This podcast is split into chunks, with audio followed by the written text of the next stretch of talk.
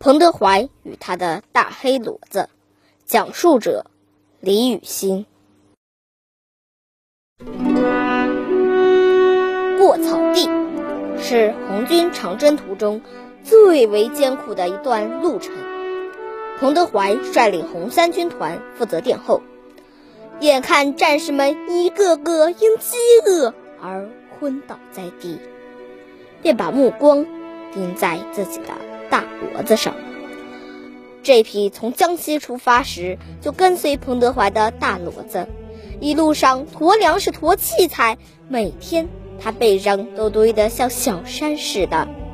有时，彭德怀抚摸着大黑骡子，念叨着：“你呀，真是太辛苦了，连一点料都吃不上。”说着，就把自己的干粮分出一些。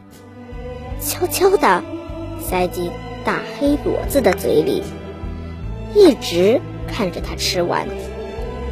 现在草地上断粮了，彭德怀决定杀坐骑，解决燃眉之急。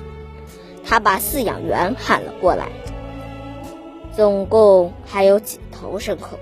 呃，报告首长，还还有六头。老饲养员回答道。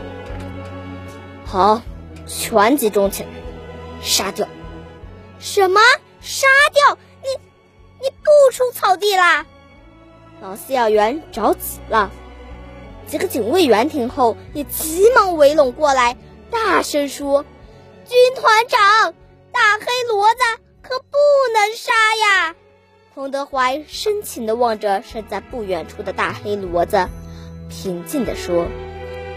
部队现在连野菜也吃不上了，只有杀牲口解决吃的。还是把大黑骡子留下来吧。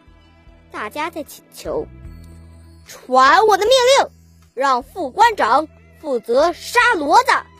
彭德怀大声而坚决地说。六匹牲口集中到了一起，老饲养员拍着大黑骡子。轻轻地说：“大黑骡子呀，大黑骡子，委屈你了，你为革命立大功吧。”彭德怀背过脸去，枪声没有响。二十分钟过去了，没有谁下得了那个狠心。六匹牲口都好像预感到了什么。集体嘶叫了几声，又默默地低下了头。副官长，快开枪！洪德怀怒吼道。砰的一声，枪响了。洪德怀向斜倒下去的大黑骡子缓缓地摘下了军帽。